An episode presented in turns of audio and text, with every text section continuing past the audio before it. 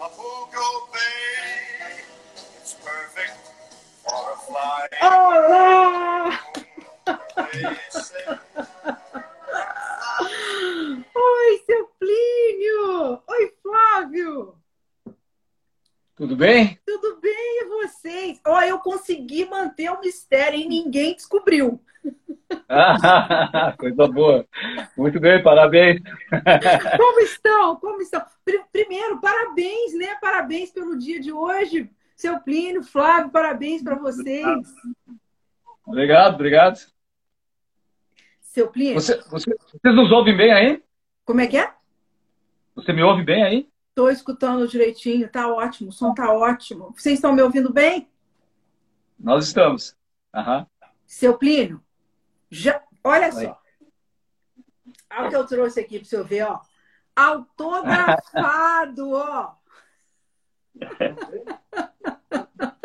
É. é. tanta gente que entra e sai, né, seu primo? Mas eu consegui encontrar o senhor aí um dia, o um dia que eu visitei a Pisato. E aí a gente bateu um maior papo. Eu, estávamos em três amigas no dia que eu tive aí. Tudo bem. e vocês o que fizeram de bom hoje? Churrasco?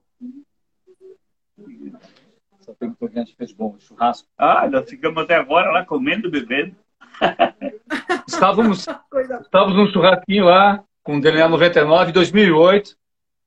Mas também esse aqui, o Semilão. Mas também um Semilão PP, né? Eu também estou com ele. Eu tô com o Semilão PP. Primeira vez que eu estou experimentando. Que maravilha, hein, seu primo? Hein, Flávio? Que delícia, hein? Gostaram? Espetáculo. Eu sempre gostei desse vinho. Sempre gostou, seu Plínio? Mas, mas o, é. Semillon, o Semillon é novidade do, do, do, portfólio de vocês? Como é que é? Quando esse vinho foi... Pelo, pela uva, para mim não é novidade. Eu, há 30 anos atrás, eu produzia mais de 50 mil quilos de Semillon, quase 100 mil quilos. Nossa Senhora! De uva, né? Sempre que a gente vendia, né? Sim. Mas o, o vinho, o varietal de Semillon é novidade agora? Há quanto tempo ele É novidade, lançado? é novidade. Nós lançamos o 17 há um ano e meio, né? E ano passado lançamos o 18, enfim, é, são, é um número de garrafas muito limitado, né, Ana? Então, é um vinhedo que nós plantamos em 2012 e ele é um pouco novo ainda, né? É. Então, os primeiros vinhos que nós lançamos foram o 17 e o 18, né? Ambos esgotados essa altura e nós vamos lançar o 19 em breve, tá? Ah, que legal! É, esse não para, né? O que você, o que você solta no mercado vende rápido, né, Flávio? Como é que é? Esse aqui, você jogou no mercado, ele vende super rápido, né? É, a quantidade é pequena, né, Ana? Então tem um aspecto novidade. E ele também deu muito certo, né? Porque o de cara, o 17, na edição acho que foi na edição 19 do Descorteados, ele foi o melhor branco, foi revelação. Enfim, essas coisas sabe que movimentam, né? É, só na curiosidade vende rápido, tá? Sim. Mas ele está dando muito certo, obrigado, né? Na verdade é assim, né? O 18 já foi, inclusive, exportado para a Inglaterra no passado, tá? Então, e, e, enfim, é um vinho que está chamando muita atenção. Nós, na prática, ainda estamos tentando entender ele ah, no sentido de vinificação e da expressão de local. Por quê? Como o pai falou, né, nos anos 70, o pai produzia mais de 100 toneladas de semilon, né? Mas, de novo, naquele jeitão aos anos 70, né, que é o momento que as multinacionais vieram para o Brasil e estimularam, né, estimularam os produtores a plantar francesas, a mudar, digamos, os que trabalhavam com finos, de mudar de italianos para franceses. E aí era um, era um período assim que os vinhos tinham essa, uh, aquele apelo assim uh, um pouco mais vínico apenas, não com, não com essa contemporaneidade em sentido de expressar ao máximo varietal, né? expressar ao máximo o que você pode tirar de uma região. Ó, nós estamos nós estamos aqui na varanda da Pisato, né? Aqui é lindo aí. As paisagens, né? E, claro, pertinho da estrada, então vai ter algum barulho aqui em algum momento, tá? Mas daí, voltando à questão da vinificação, né? Então, nos anos 70 não tinha essa questão, assim, de que... Seja numa região de Novo Mundo, né? A questão de expressão local. Isso, isso vem muito mais depois dos 90 aqui para nossas regiões aqui do Brasil, né? E então, uh, aqueles plantios dos anos 70, nós lembrávamos muito bem, né, pai, que tinha os vinhedos que eram só quantidade, né? Era latada, parreira latada. É, parreira conduzida na, na pérola latada, né? E, mas sempre lembrávamos, né, quando decidimos plantar de novo algumas brancas a mais, além do Chardonnay, que nós já temos três, três vinhos diferentes de Chardonnay, é, sempre lembrávamos de uma parcela do vinhedo que ficava aqui, né, na, perto da Bergamoteira, ali na frente do que a gente chama do vizinho chamado Moro, uhum. e o semilon ali, num terreno um pouco menos rico, né, ensolarado pela manhã, tudo, sempre ficava dourado, maduro, enfim, uma uva muito muito sedutora no aspecto assim do que talvez se pudesse alcançar como vinificação. Foi assim que nós decidimos, né, em 2012, daí quando nós plantamos mais uvas brancas, decidimos plantar Semilon e também Sauvignon Blanc. São as duas Sim. que nós plantamos, tá? Sim, que espetáculo. E, e, você já fez... Oi, seu primo, pode falar. Em pequenas quantidades, né? Nós temos Semilon e Sauvignon Blanc. É, porque na, naqueles anos lá que eu tinha diversa, bastante pareira, eu vendia, é, como tu vende, tu visava quilos, né? Porque é, então tu deixa mais na, na pareira, tu deixa mais uva, é, a qualidade, a qualidade cai. Sim. Seu primo, eu, eu, a, a, a primeira pergunta que eu fazia para o senhor é essa: há quantos anos já no vinho, seu primo? Desde quando? Olha, no vinho, vinho para tomar gente desde, desde guri eu tinha, sempre tive, né? O meu Sim. pai fazia, é, ele era bem, pela, pela época dele, era uma das pessoas que mais tinha conhecimento sobre uvas e vinhos. Da, há 70 anos atrás, isso aí. Que meu pai já tinha uvas europeias nesses anos que eu nasci, já. Na década de 40, 40 Sim. e pouco. É, então a gente sempre foi, a gente tem como uma família muito curioso quando tem uma novidade de ver o que é. é meu pai já falava muito sobre uva, sobre vinho, dessas coisas. Eu me lembro, eu, eu era curiosidade no semilon, que meu pai dizia que o semilon na França era o vinho dos príncipes. Sim. Nesses anos, nessas décadas atrasadas. Então a gente plantou eu plantei para vender, depois como a gente, quando tu planta uma uva para vender, tu tenta conforme o comércio.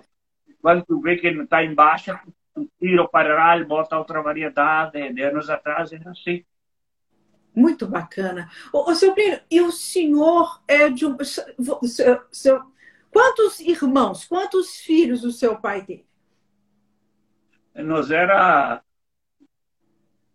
Nós era em em três filhos homens e duas mulheres. Meu irmão mais novo, não, é quatro homens, é três agora, né? Porque o, o meu um irmão meu morreu há 40 e poucos anos na Argentina, era enólogo e morreu lá.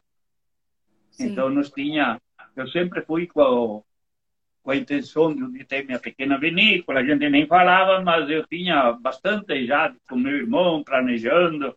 Então a, o meu irmão que morreu é 40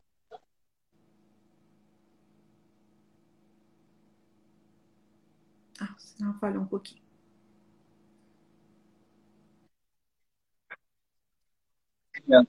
A coincidência é que ele se chamava Ivo também, né?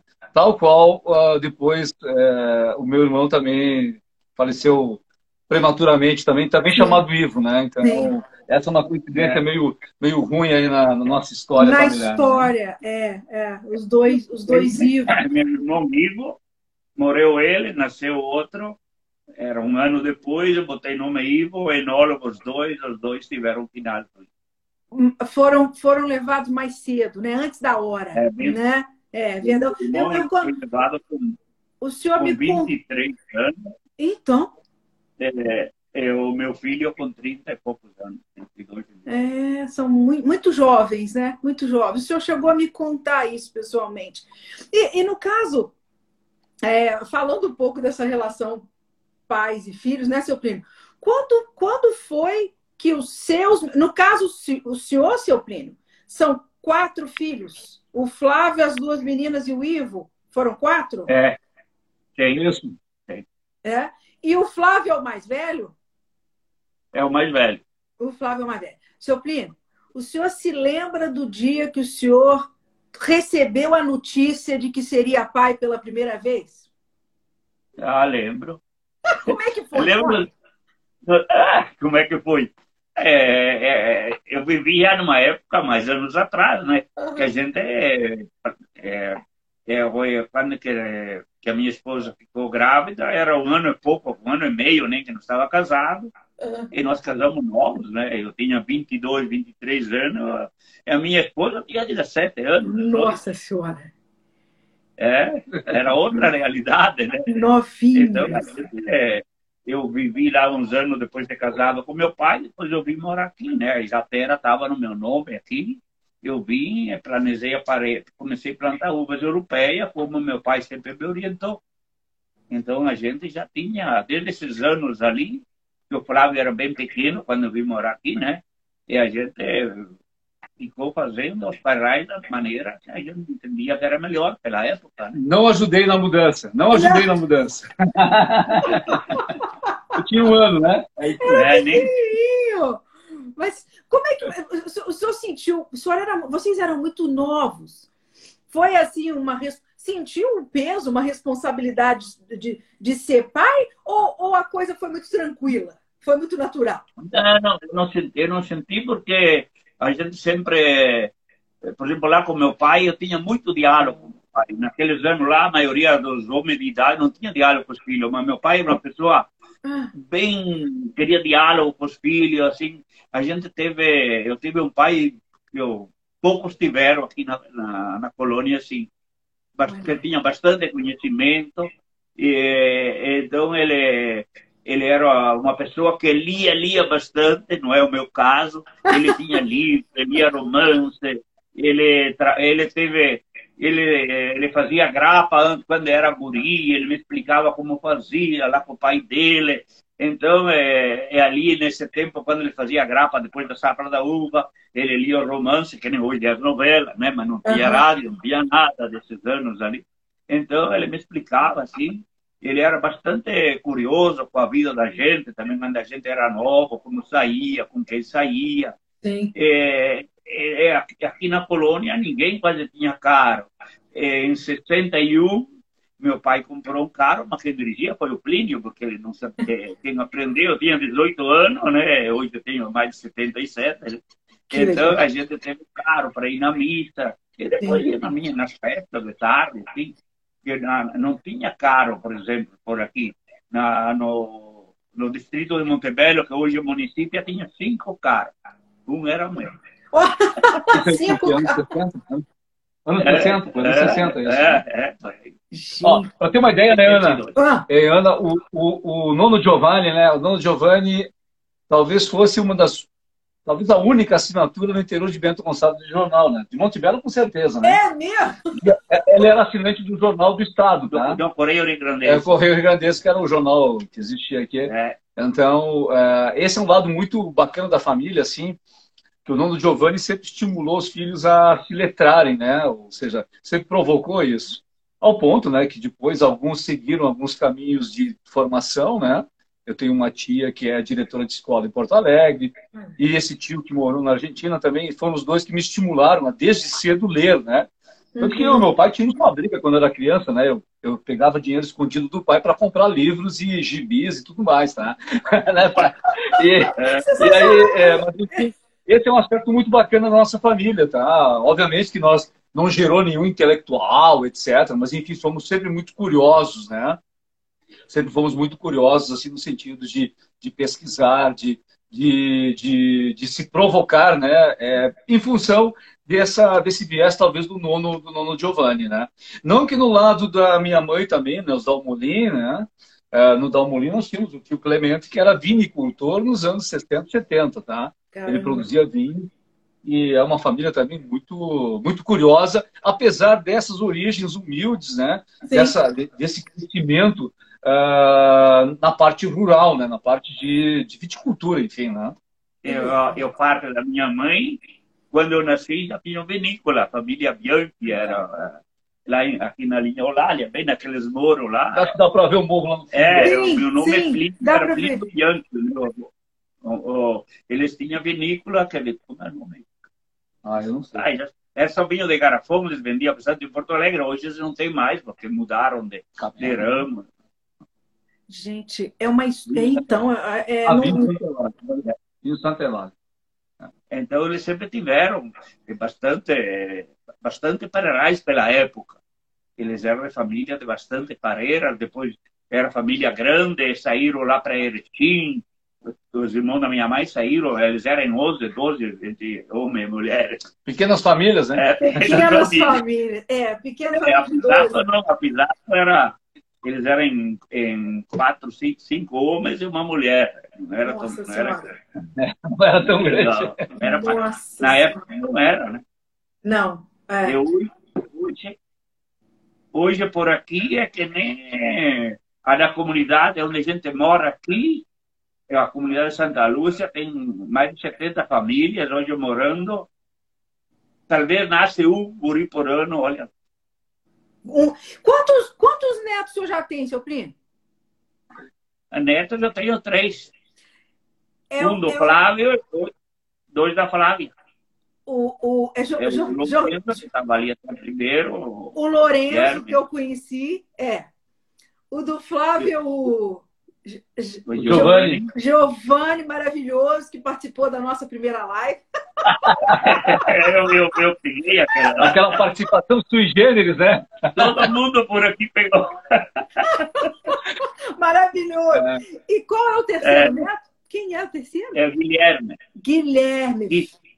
É, Gui. Guilherme. Três Ele meninos. agora, é, aquele, é, ele já tem 12 anos, ele já quase, quase o meu tamanho, ele é bem, bem, Que bonitinho. desenvolvido. É, tem um, tem um pessoal aí já pronto para continuar o negócio, né? Continuar o negócio Aí da eu- família. É. Você, É, o Lourenço, o Lourenço já está envolvido aqui no dia a dia, né? Já, já faz atendimento a visitantes, já vende vinhos, enfim. Está mais para esse lado da, da parte comercial né? e de receptivo, né? Sim. Mas, é que- mas também é um menino que tem, tem o quê? 20 anos agora? 20 Ele é anos? novo. É, é. Tem 20 anos e nos últimos dois anos ele, ele, ele fez assim, saiu, saiu literalmente da água para o vinho. É um verdadeiro milagre. Jesus Cristo baixou aqui, ele não sabia nada de vinho, Não se começou a se interessar e aí do nada da água para o vinho, literalmente, tá? É. Que coisa, que coisa, né? Como é que a coisa. Vo- Vocês, no, ca- no- vocês dois, quando pequenos, durante a infância, vocês também tiveram essa inclinação para fazer outra coisa ou sempre essa área do vinho é que foi o que vocês sempre quiseram fazer? Ah, eu, na, eu, na vida, por exemplo, meu pai tinha uvas. eh, naquela época, eu tinha uns amigos que trabalhavam com caminhão. Eu já tinha, antes de vir morar aqui, já tinha feito negócio para ter um caminhão. Depois, meu pai não queria, não queria. Eu obedeci ele vim aqui plantar pareira. É. Senão, eu já ia. Eu ia trabalhar. Eu, eu queria comprar um caminhão para negociar, que nem um amigo meu fazia, né? Em vez de trabalhar, porque a senhora vê que no trabalho nosso aqui na agricultura sempre foi na, é tudo serviço braçal, é a mão, né? É. Então é tu tu, tu sente para o que tu ganha, tu sua bastante para ganhar. E a Sim, gente queria uma outra maneira de, de, de, de ter uma renda melhor. Sim. E no fim, eh, a gente depois não deu certo. De tanto que meu pai insistiu, eu vim morar aqui. sim. Então eu vim morar, eu comecei a plantar pareira, porque meu pai já estava no meu nome a terra aqui, sim. mas eu não tinha pareira, eu tinha plantado. Quando nós compramos, só tinha meio hectare de pareira e bem mal. E a gente plantou da maneira que a gente quis. sim. Eu É, e minha esposa, a gente plantou e depois com funcionários. Né? O- o- no caso é, né, né seu primo, o senhor, o senhor sempre teve muito. Você também, Flávio, você sentiu isso desde novo, assim, você nunca pensou em ser. Se bem que não, né? Você foi fazer outra Não, eu não. É verdade. Eu não. É, não, não. Meu, meu caminho é tudo torto. É verdade. Você não começou por, É, por não. aí. É, é, é verdade. É, não, o pai pensou em, o pai pensou em sair, não, eu saí. Ah, eu Mas daí eu voltei, né? Quer dizer, é assim, né? Eu tive, é, eu tive fora, né? Na verdade, o objetivo da família era ter vinícola ainda nos anos 80, né? Meu pai É. comprou o prédio onde nós estamos hoje, né? Na vinícola, que já pertenceu, foi, foi construído pela antiga Mônaco, né? E Sim. depois pertenceu à cooperativa Garibaldi. Depois foi desativado E o pai comprou no leilão nos anos 80, porque queria, Queria queria, fazer vinho um dia, né? Tá? Sempre Sim. tivemos muitas uvas, o pai sempre foi um expoente na produção de uvas vitivinícolas, né? Mas o que, que aconteceu? A primeira, acho que o primeiro é, revés nesse objetivo acabou sendo eu mesmo, né? Eu acabei lá nos anos 83, 84, sendo picado pela mosquinha da informática, tá? Eu Então, acabei é verdade. querendo entender os computadores por dentro, né? na, na época dos, dos computadores pessoais que surgiram aqui no Brasil, né? Surgiu no mundo todo os computadores pessoais, né? Então eu acabei saindo um tempo e fiquei fora. Até hoje eu tenho algumas coisas de negócios nessas, não nessa área específica, mas em outra, né? E aí sim, quando o Ivo, quando o Ivo né, estava se formando lá em 98 para 99, né?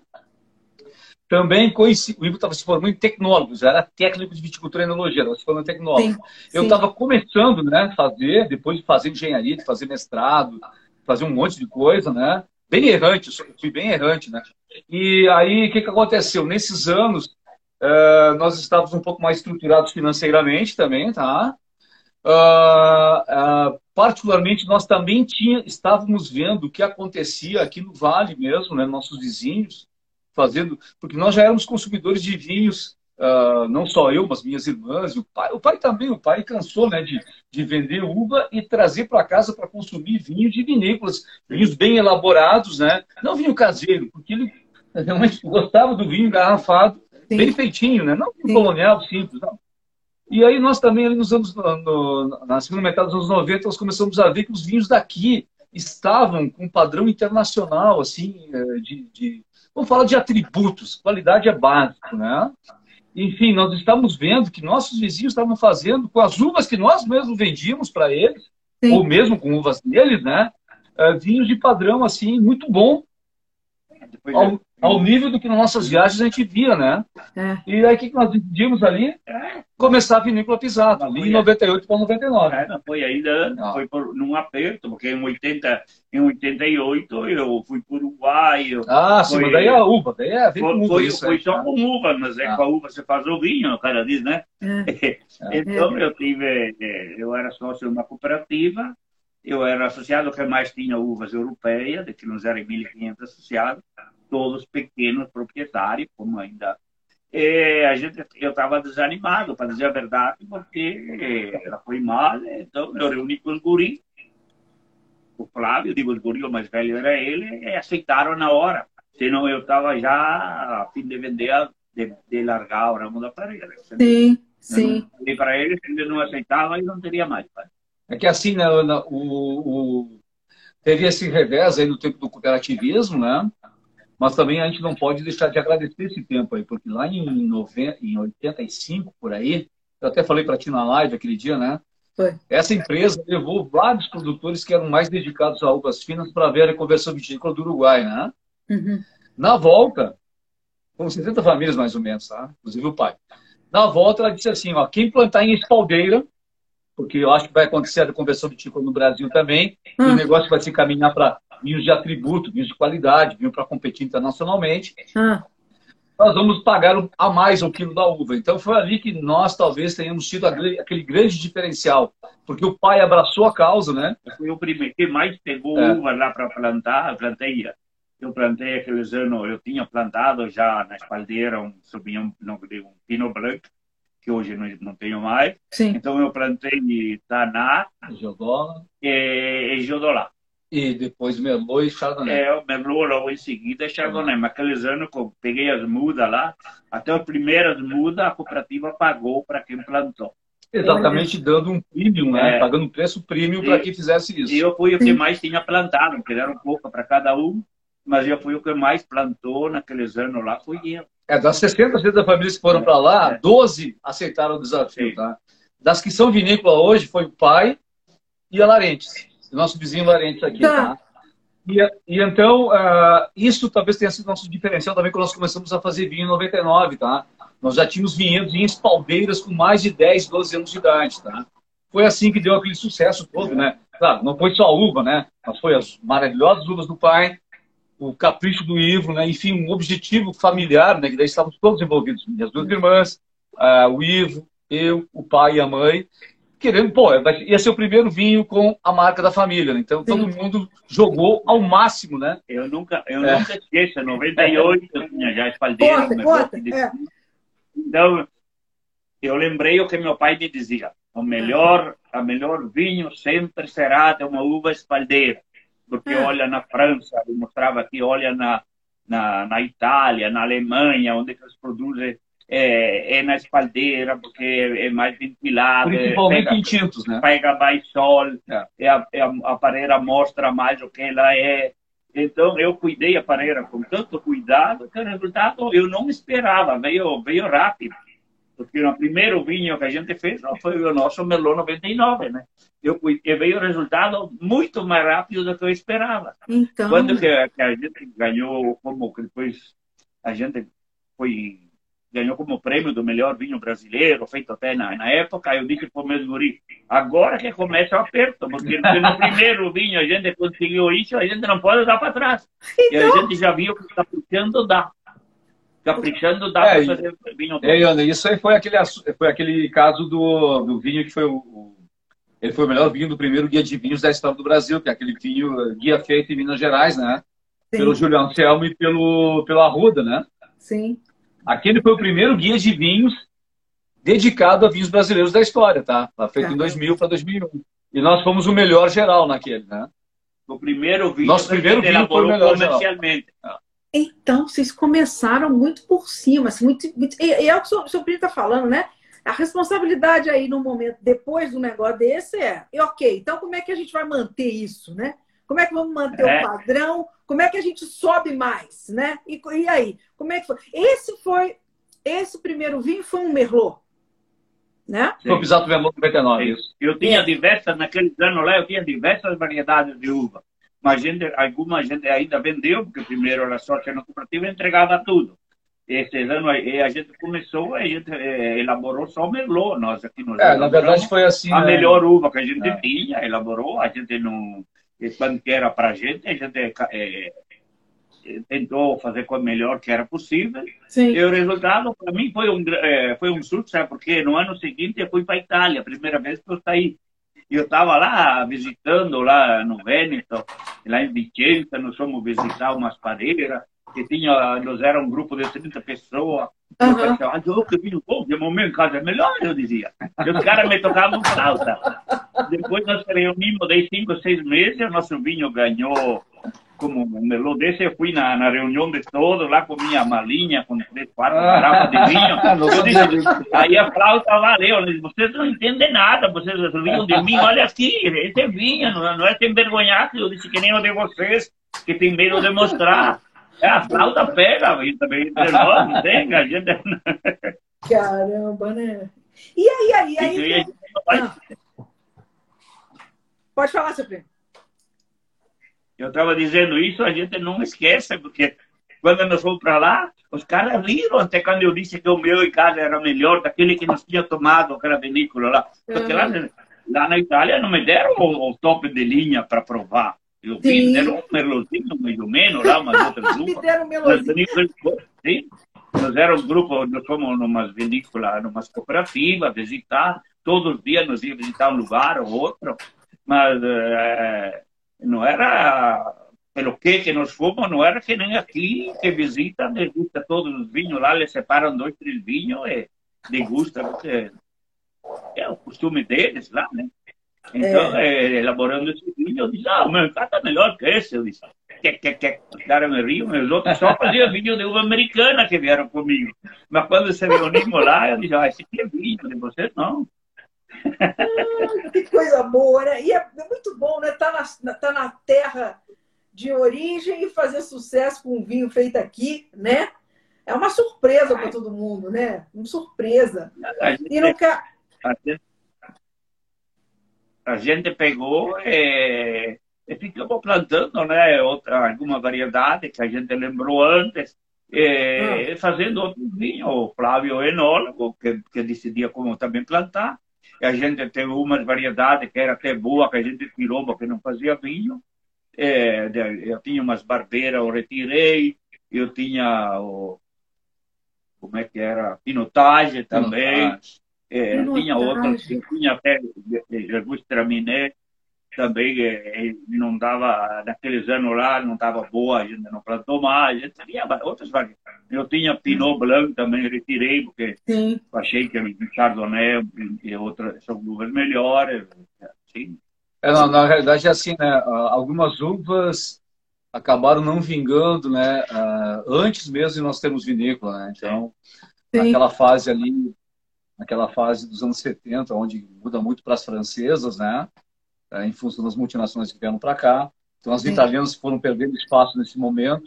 Sim. Quem se salvou historicamente, não na nossa casa, né, mas no geral na região aqui, foi a Moscato. E depois, nessa nova onda, nova onda de investimentos é, no vinho, a partir da maturidade da vinificação no Brasil dos anos 90, 2000 aí, tem uma nova onda de italianos, mas não são daquelas antigas, não. Tem um replantios. Daquelas antigas sobrou o quê? Sobrou a Moscato, né? E de alguma forma a Peverella ficou ali meio perdida ali, mas é, é, coisa muito nicho, né?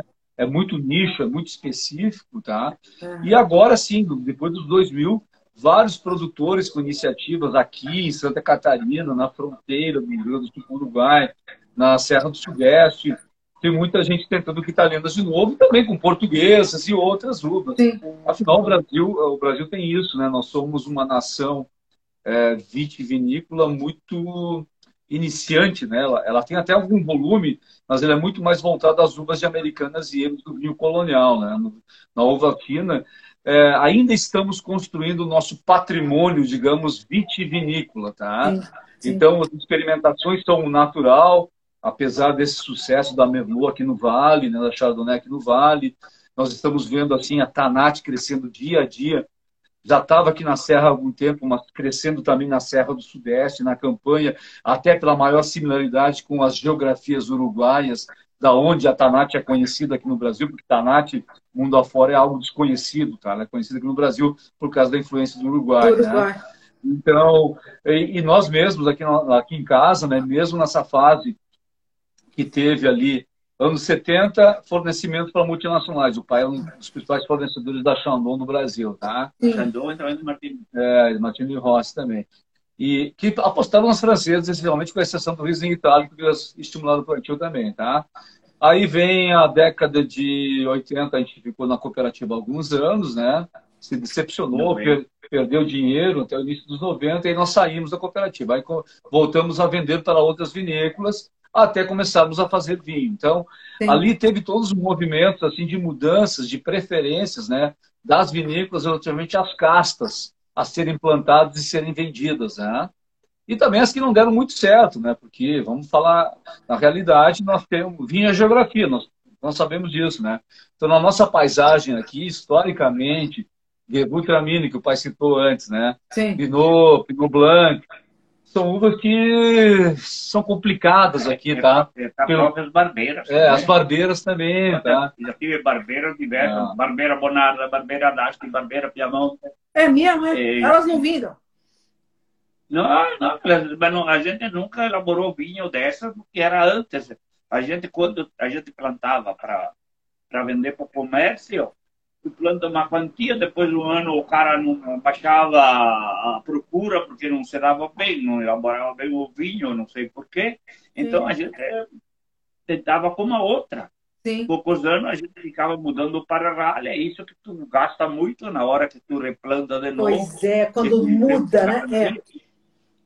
É. é que o vinhedo é um investimento assim, né, que uh, você planta, né? Você planta o vinhedo, ele leva três anos para começar a produzir, tá?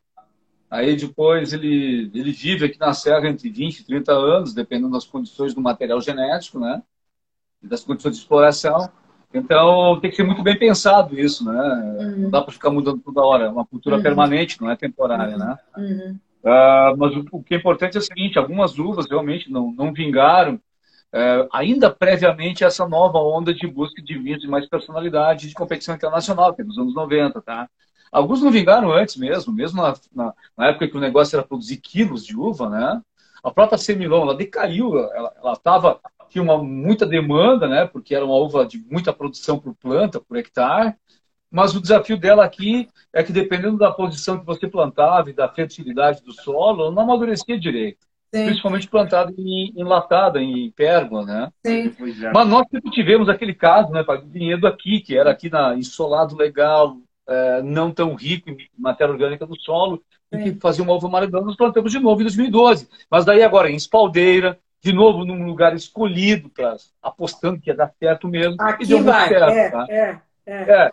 Então, essas coisas todas você aprende com o tempo. E o desafio de um, do mundo vitícola é esse, né? ele é muito lento. Por quê? Você colhe uma vez por ano, tá? Uh, a gente sempre faz aquele paralelo, muito se faz no, no mercado o paralelo entre a cerveja artesanal e o vinho de mais personalidade, certo? Sim. Mas, pô, a cerveja eu trago ingrediente lá da, sei lá, dos campos da Rússia, lá da Europa, etc., seco. Ele não depende de fruta uh, fresca. Então, a cerveja eu faço eu faço toda semana, se quiser, uma cerveja, tá? Sim. Certo?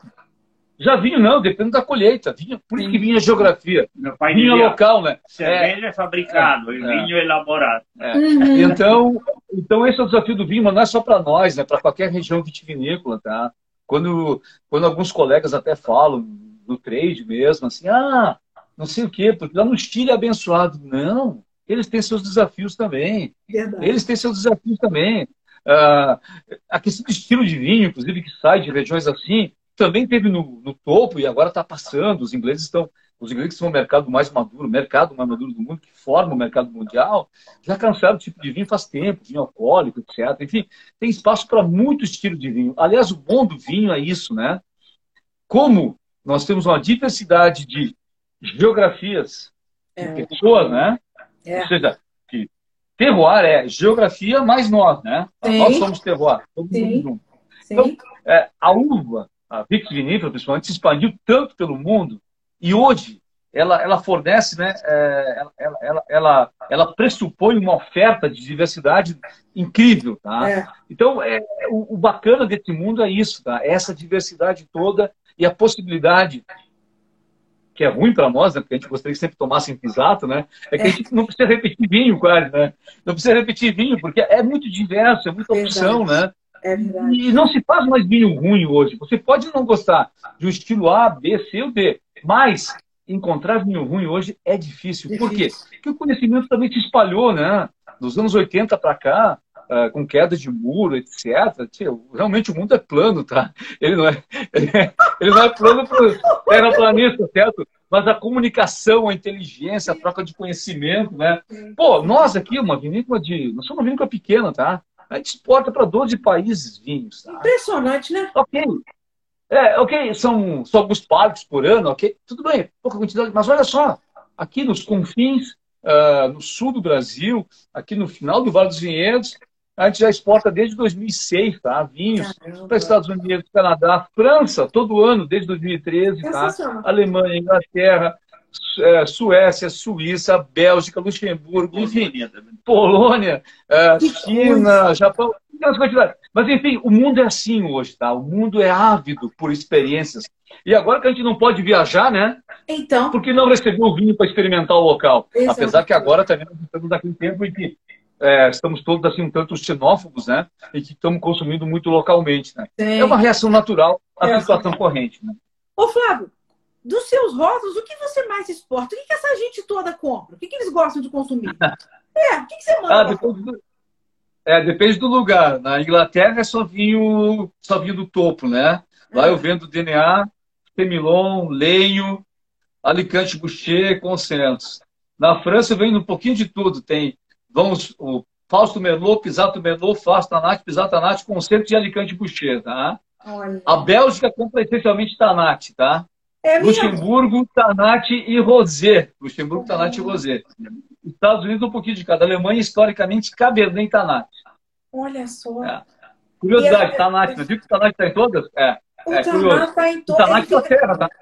Ele fica meio exótico, né? Eles consideram meio exótico, né? Sim né? Sim, é algo assim, é uma uva que uh, ela, ela, ela é muito desconhecida mesmo na Europa, né? Porque é muito agora menos, né? Mas eu lembro a primeira feira que eu fui para Londres, né? E eu falei Tanat, e aí o, aí o, o comprador dizia Tan, tan what? Uh, tanat, tan what? Tanat. Ah, aí, aí, aí dele explicar o que, que é o Tanat para ele, né? Daí, não, É o, porque como é que. Mas aí ele pergunta como é que a uva está ali no Brasil? Ah, daí eu expliquei, ah, Uruguai, teve aquela influência, aquela do, do, do Arriag, né, que, que levou para o Uruguai, etc., por é. causa disso, etc. Então, bom, explicar, explicar vinho para o gringo, internacional de vinhos lá, em 2009, 2010 era uma diversão, né? Porque é, não era só o Tanat era o menor problema, tá? O maior problema era assim, né? Aí chegava lá, os caras chegavam, olhavam para o Wines of Brasil, né? É. Nosso estande, é. olhavam, olhavam ao redor, chegavam devagarinho, tá? E aí, prime, primeira pergunta, né? Primeira pergunta, primeira pergunta, vem cá, mas é, é possível produzir uvas no Brasil? Por quê? Porque, na verdade, a cabeça do, das pessoas do mundo afora sobre o Brasil, né? Mudou muito, mudou muito com a Copa, né? Não, o mundo todo, Estados Unidos é pior. É, é assim, o Brasil vai até Foz do Iguaçu, tá? É, do topo até Foz do Iguaçu, tá? Então, é, essa era a visão, tá? Aí a segunda surpresa deles era o seguinte: provavam o vinho, Paraná, aí olhavam para nós, assim, meio desconfiados, tá? É. E aí, ah, mas esse vinho não é. parece sul-americano, porque a cabeça deles não está nem em Uruguai, só está em Chile e Argentina, é tá? É verdade. Que é, é o vinho assim, de deserto, vinhos mais alcoólicos. Aí, é, mas por que, que o vinho de vocês é assim, mais é estilo velho mundo, né? É. Aí explicação, né? Montanhas, clima uh, atlântico, assim, a floresta atlântica, então são os vinhos atlânticos, nós e Uruguai, né? São vinhos assim menos alcoólicos, mais frutados, e, e, um tanino assim, não tão redondinho, assim, não tão maduro, do, uh, ou seja, um vinho de, de guarda e gastronômico, tá? Sim. E a terceira surpresa, naquele tempo de real valorizado, né? É. Era porque do preço, né? que os preços eram exorbitantes, né? o real estava forte, né? Então, aí a explicação, ó, oh, não, nós estamos desde 2005 com o real irreal, né? O real irreal, o real, o real do tempo da commodity, enfim, Uh, eram as explicações que a gente fazia, mas é uma explicação, enfim, que é natural, né? As pessoas não conhecem a tua origem, tu tem que explicar o porquê dos vinhos, porquê é. daquela característica, é. porquê daquela inserção internacional, né? Ou, ah, como é que vocês têm que, por que vocês estão assim, e tem Tanate aí, por causa do Uruguai, etc. Ah, e a Merlot, que, que resultado tão legal. Ah, mas por que a Merlot funciona tão bem, então? Aí tem que explicar o solo, ah, conteúdo de argila, solos frios, aí o melão dá mais tanicidade, etc. Mas tem que diminuir a quantidade de produção, porque senão ele fica muito aguado, fica muito diluído, né? Enfim, é uma, é uma briga, mas enfim, comunicação é tudo, né, para vender. É, é, é, um barato. E é, e essa. É interessante você falar isso, a comunicação, as pessoas acostumarem. E, e, e você está falando até nós estamos falando até de mercado externo. E como é que é isso, o brasileiro se acostumar com o vinho do Brasil? Como é que está sendo isso? É, na, na real é assim, né? O, é, a, a, nossa história assim de, de, vinícola não é tão grande, mas nós vimos isso, uh, nós sentimos isso na pele, tá? É, nós começamos a fazer vinho em 99, né? Hum. E ali, 98 para 99, foi o momento em que o paradoxo francês é, fez história aqui no Brasil, né? A história do vinho tinto e saúde, né? Ah. O Brasil, nos anos 90, metade dos anos 90, ele consumia mais de 55% de vinhos brancos, tá? Ah, com a história do paradoxo francês, vinho tinto de saúde, ah, o brasileiro passou a consumir tinto, essencialmente tinto. É. Ao ponto que de 2000 a 2004, é. faltava uva para fazer vinho fino tinto brasileiro. Caramba. Então, de alguma forma, o brasileiro estava acostumado com o nosso vinho, porque a demanda foi altíssima nesses anos, tá? Não tinha todo esse é, como é que se diz, essa, esse capital de conhecimento sobre vinhos, né? Que vem principalmente depois de 2005, é, com valorização cambial, né? Mas, enfim, foi, foram os anos que surgiram os guias de vinho, tá? Se eu falei do primeiro guia que surgiu de 2000 para 2001, né? Em 2001, 2002 surgiram mais cinco guias na esteira daquele, dedicados a vinhos brasileiros, tá? Foi um momento assim em que é, o vinho brasileiro estava num padrão já internacional, os importados não eram tão fortes por vários aspectos estruturais. E o vinho brasileiro, pá! Merlot, Tanat, Cabernet, vinho tinto de saúde. Esses são os vinhos que têm polifenóis, têm às vezes veratrol, uhum. etc e tal. Uhum. Era um sucesso. Era uma procura infernal. Sem mentira, tá? Vai tá aqui. Uh, Cabernet Sauvignon em 2002 era vendido mais ou menos ao preço que é vendido hoje. Tá? Caramba. Cabernet Sauvignon uva. Por causa da demanda, por causa da demanda, tá? Não tinha vinho. O que, que acontece daí? Em 2004, 2005, nós temos primeiro a Argentina vindo forte para cá, em 2004, né? Uh, com aquela reconversão uh, de capital argentino, né? Sair da grande crise, os gringos compraram todas as vinícolas argentinas, 75% foi comprado por gringo, né? O capital. E 2005 muda o câmbio. Daí o que, que acontece? O vinho brasileiro feito no Brasil custa em real, real é está valorizado, fica caro, né? E aí o importado vem forte. Argentina, Chile, e aí expande a base, que também foi bom, né? Expande a base para importados e uhum. não expande tanto para o brasileiro, né? Porque o brasileiro parecia caro. Tá? Uhum. E agora nós estamos no revés da coisa, né? Porque o que, que acontece agora? Com o câmbio invertido, né? O brasileiro volta a ser competitivo em preço. Mas o que, que aconteceu antes disso, tá? Antes disso, o brasileiro começou a aprender a vender melhor o próprio vinho. Por quê? Com aquele baque do Chile e Argentina dominando o nosso mercado, nós começamos a sair mais para vender. Quando eu falo nós, é nós como um todo, tá? Porque, por exemplo, a Pisato, a gente faz, a gente faz Taylor Spovines desde antes das seis Povines, tá? Desde 2003, 2004. A gente sempre teve essa aposta em mercado, tá? É, mas, enfim, mas ali, o que, que acontece? Daí hoje, e até somado à evolução do vinho brasileiro com cobertura internacional, que acontece por 2008 a 2009, quando a Decanter inglesa e uma revista alemã provam mais de 300 vinhos brasileiros e começam a dar mais de 90 pontos para vinho brasileiro, coisa que aqui no Brasil não levava mais que 85, 86, né? Uhum. Aí o próprio vinho brasileiro começa a ser revisto aqui dentro, tá? Ser visto de uma maneira diferente, tá? O espumante nunca perdeu espaço, porque a Argentina e Chile nunca foram competitivos. Uhum. E o que, que acontece com o brasileiro? O que acontece com o brasileiro é que ele não conhecia tanto os vinhos brasileiros. Por quê? E passou vários anos aonde nós ficamos um pouco com uma certa dificuldade de competir, tá? E aí, quando chegou a água aqui nessa altura, não hum. tivemos outra opção. Para de investir em máquinas de vinificação, que nós somos, nós sempre fomos muito produtores, né? Para de investir em desengaçadeira, prensa. As vinícolas aqui sempre tiveram tecnologia do nível internacional dos melhores, sim, tá? Sim, sim. Mas aí gastava um pouco em levar, levar o vinho para o mercado, para apresentar para as pessoas.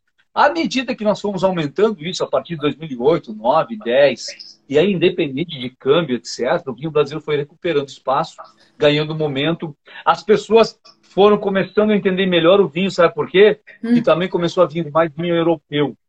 E olha, fora vinhos de Alentejo, né? Tá? E da Sicília, os nossos vinhos são mais parecidos com os vinhos europeus do que nossos vizinhos, tá? Uhum. E, de certo modo, o que acontece é que na rua as pessoas com essa possibilidade de provar vinhos em vários lugares do mundo começaram a entender melhor nossos vinhos. E nós também explicando né, que a nossa geografia não é, é uma geografia verde, é a geografia de água que vem de cima e não de baixo, né, tá? É uma geografia de frescor, de vinhos frescos, não necessariamente tão alcoólicos. E isso está acontecendo uh, de as pessoas entenderem nosso estilo e respeitarem nosso estilo hoje mais do que nunca, tá? Isso é maravilhoso. Seu Plínio, que, que, que o senhor, o senhor, o senhor, o senhor, acha, o senhor está acompanhando isso há, mais tempo que o Flávio. Como é que está isso? É legal ver o brasileiro se voltando assim para o próprio vinho uma, de uma forma mais definitiva e mais.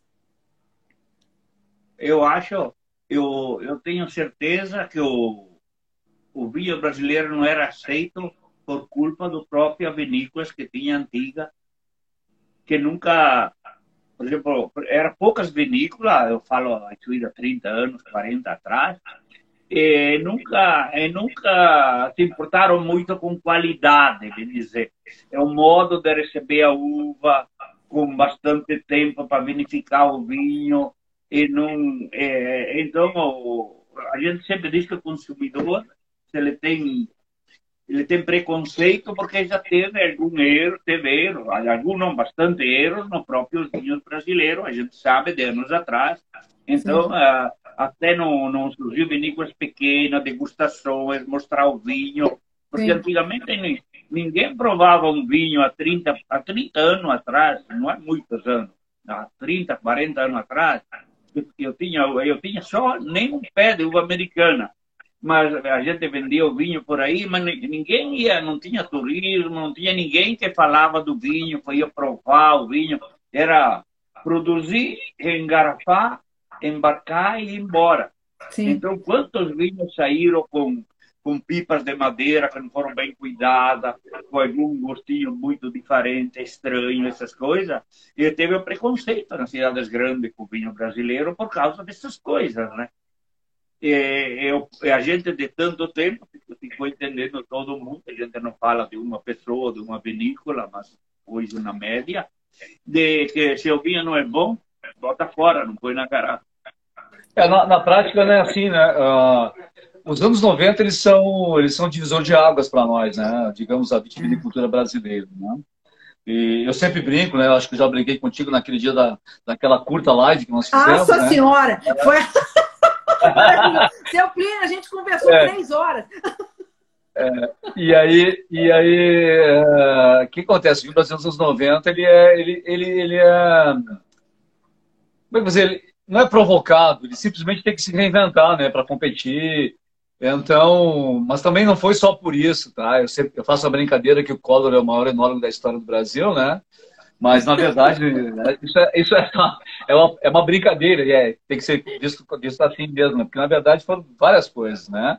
Abertura de mercado, mas, acima de tudo, né? Ainda nos anos 80, a queda do Muro de Berlim, aí em 94, nossa moeda estabiliza, etc e tal, o Brasil se abre comercialmente, a meninada sai para estudar, nós brasileiros começamos a viajar mais por trocas comerciais ou por turismo, provando vinhos diferentes, não só os que chegavam aqui caríssimos, né? Certo?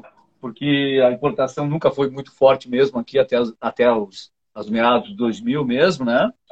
Então, se mudou o padrão de ver as coisas e demandar, o mercado demandou uma coisa melhor, né? Sim. O brasileiro estava querendo beber melhor porque estava bebendo melhor lá fora. Então, nós começamos a daí é, ter também a possibilidade, graças a essas aberturas, e também tem mais uma estabilidade econômica, a comprar tecnologia. Né? É ali que começam uh, nossos vizinhos aqui do Vale, nós nem tínhamos vinícola, começaram a trazer tecnologia, a viajar, trocar conhecimento, tá? E aí os vinhos realmente mudam e viram internacionais, sem aqueles defeitos básicos que o pai até fala que no passado aconteciam, mas não eram nem propositais, era porque realmente é, é como um mercado fechado. Aí, uh, não me entendo mal, eu não esqueço ideologia, tá? Mas onde você tem uh, controle central, tá? Onde alguém acha que vai uh, ditar os rumos do ser humano na criatividade, no que ele gosta e não gosta, enfim, onde, onde tem essa, essa visão é, é condenado à decadência, tá? É então, quando você abre o mundo e você abre para competição, e tem vários produtores, eles, eles podendo estudar, competir e oferecer uh, opções para o consumidor, é ali que a coisa evolui. É assim que o Brasil evoluiu, tá? No vinho, tá bom? É, a minha leitura é muito essa, tá? Sim. Poxa, muito bacana. É, vocês, são, vocês são uma referência, as pessoas aqui... Uh, todo mundo elogia e todo mundo aqui que está aqui assistindo, vários já falaram que vocês são referência, os vinhos são maravilhosos. É, e hoje o que, que a Pisato tem no mercado disponível para as pessoas? Hoje, o portfólio que tem de interessante para o brasileiro comprar aí, Flávio, dá uma, dá uma, dá uma passada nisso para o pessoal lembrar. Ah, sim, nós, nós hoje fazemos, é, fazemos vinhos é, tintos, brancos, rosa, espumantes. É, temos a linha Fausto, né, da onde nós usamos uvas do nosso vinhedo mais jovem, chamado Dr. Fausto, que fica no lugar chamado Dr. Fausto de Castro, né? ainda aqui na Serra Gaúcha. Uh, daí tem a linha Fausto Varietais, Fausto Verde, tem os espumantes branco, rosa e branco demi-sec, né? Brute, o branco e o rosa, né? Tem o Chardonnay, vinho rosé de Merlot, e aqui do Vale dos Vinhedos nós temos aí os vinhos mais tradicionais da gente, um pouco mais conhecidos, né? Que começa com o Pisato Melô, que é o, é o, único vinho que a gente fez todos os anos desde 99, né? Sim. Mas aí temos o DNA 99, que é em homenagem àquele Merlot. Sim, tem. Ah, os vinhos mais recentes nós temos o Pisato Semilon, que nós estamos aqui. O Consentos, que é um vinho que nós começamos em 2002. Enfim, uh, temos o Pisato Chardonnay, Pisato Lenho Chardonnay. O Lenho é ótimo. Uh, ainda nos filhos nós temos o Alicante Boucher, que nos últimos anos está... O Alicante é maravilhoso. Ali. Maravilhoso. É, o Alicante é, um, é uma, uma, coisa curiosa, né, pai? Porque, porque foi uma batalha para entendê-lo e, e, fazer um vinho que esteja com a, com a cara que tem hoje, né? É. E aí tem Giodola, Cabernet, Merlot, Tanac, enfim. Nós fazemos vários vinhos, pequenas quantidades, tudo numeradinho, né? Numeradinho, garrafa, garrafa. Numeração nossa e também da DO, né? Vale dos Vinhedos. Enfim. Uh, temos, temos uma turma boa na rua de vinhos, tá? É, olha, a minha garrafa daqui do Semion é 939. Todas são numeradas, Fábio. É, a linha Pisato é 100% numerada. A linha Fausto, ela é numerada com exceção do Violete, né? Que é um, é um suave de tintas, né? É de ah. vinífera, tinta. E com exceção dos espumantes, que daí nós é, numeramos por lote, tá? Tá. O vertigo é muito interessante. Né, Fá? Vertigo. Ah, o Vertigo. Vertigo é, o Vertigo é, é um daqueles vinhos que nós levávamos para Expovines, né? A gente sempre levava para Expovines vinhos assim, que não estavam muito prontos, né? Enfim, curiosidades, né? Porque uh, ah, tu não tem lançamento todo ano, né? Afinal, uh, esse negócio de lançamento também é um vício, né? Ah, vou lançar o vinho novo, aí só muda o rótulo, etc. Não, a gente levava daí vinhos, vinhos basicamente que não estavam prontos, tá? Vinhos assim que estavam com a expressão de juventude. Então, se levava Alicante Bucheira sem, sem uh, fermentado, né? ainda pré-malolática, às vezes, lá em abril. Uh, levávamos rosés com as borras, chardonnay com as borras. E aí começamos a levar em 2011, 12, é, espumantes também com as, com as borras, as leveduras dele. Né? É. E vimos que davam uma reação assim, muito positiva, né?